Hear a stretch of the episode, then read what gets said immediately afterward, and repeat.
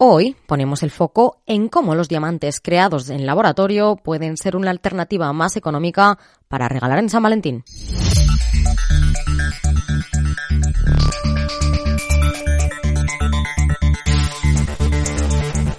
Los diamantes son las gemas predilectas y protagonistas de la joyería de mayor calidad.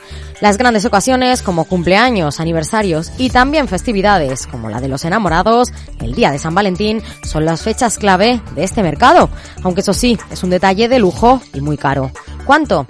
El Rapaport Diamond Report, indicativo de referencia usado en este mercado, lo sitúa en unos 2.500 dólares por quilates, aunque en este cálculo intervienen varias claves, como su procedencia, forma o clasificación. Y si los tradicionales son los diamantes naturales, ¿cuál es la alternativa? Miramos a los diamantes creados en un laboratorio. Si nos lanzamos a regalar esta joya de creación científica en San Valentín, ¿Cómo va a repercutir en nuestros bolsillos? Los expertos hablan de un ahorro de nada menos que el 50%. Susana Fuentes, consejera delegada y fundadora de Customima, lo destaca así, hacía un tiempo, en Capital Radio. Los diamantes de laboratorio suelen ser un 50% más económicos que un diamante natural, ya que el proceso de creación es mucho menos costoso al de la extracción de mina.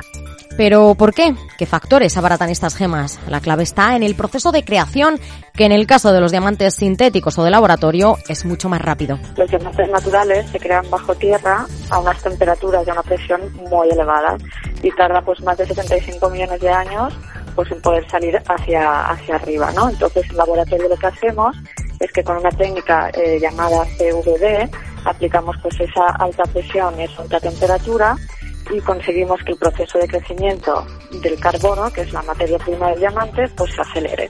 El resultado es un diamante original creado en laboratorio que únicamente se diferencia en el proceso de creación, pero cuya distinción con los naturales es prácticamente indetectable. Ni siquiera con una lupa o un detector de diamantes al uso se puede diferenciar, porque los detectores de diamantes no diferencian el, el origen.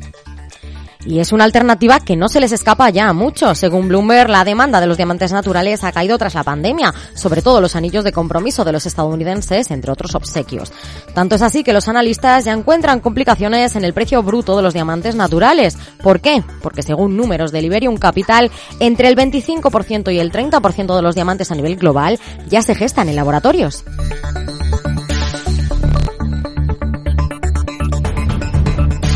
Se trata entonces de una nueva tendencia. Parece que lejos de los clásicos diamantes también tenemos una alternativa lujosa y algo más asequible para regalar en San Valentín.